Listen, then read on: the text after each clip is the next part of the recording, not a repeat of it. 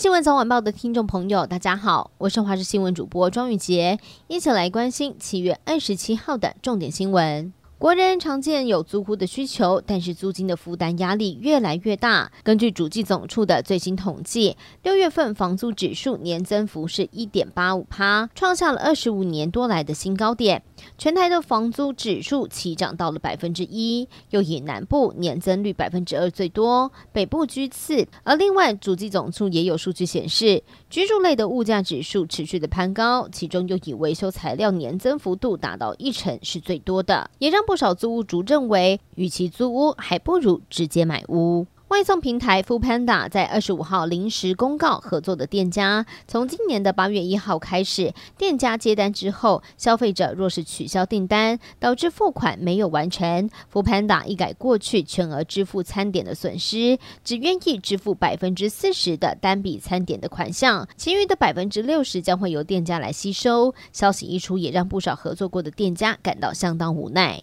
立委苏振清、徐永明等人因为涉嫌收受泰流前董座的汇款，日前是遭到了台北地院重判。没有想到检调进一步的追查后，发现立委收贿案当中，前客郭克明另外涉嫌向建商还有政治受难者的遗族来宣称，可以协助游说民代修正促转条例，帮忙拿回过去遭到国民党强行征收的土地，借此来索贿至少五百万元。台北地检署在二十七号指挥调查局北基站并分十三路来搜索，并且是以被告的身份来约谈郭克明，还有他的妻子高如玉、国民党立院党团主任沈建义，以及立委廖国栋助理丁富华，还有建商陈信全、苏奕生等六个人到案，并且漏夜的来复讯。全案现在朝着刑法诈欺等罪嫌来进行侦办。国际间的消息，菲律宾在今天上午的八点四十三分左右发生了一起强震。根据美国地质调查据资料显示，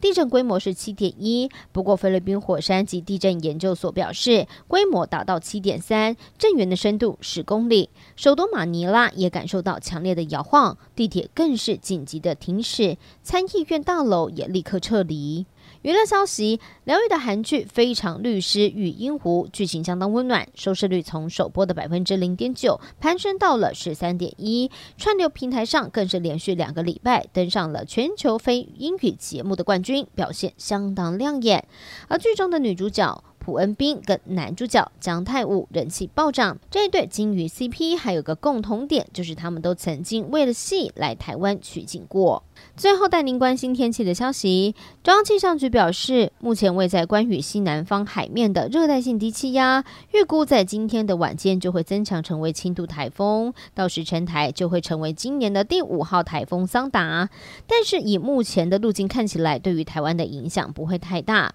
倒是要提醒大家，今天太平洋高压势力逐渐减弱，各地大多都还是晴到多云的高温天气，普遍温度都有三十二到三十五度。在大台北、高平还有东半部地区会出现三十六度以上高温，尤其是花莲纵谷还会有三十八度极端高温发生的几率。中午前后紫外线偏强，外出要做好防晒，多补充水分。至于降雨方面，午后在中南部地区、大台北地区、其他山区会有局部短暂雷阵雨，因此要提醒大家前往上述地区要记得携带雨具备用。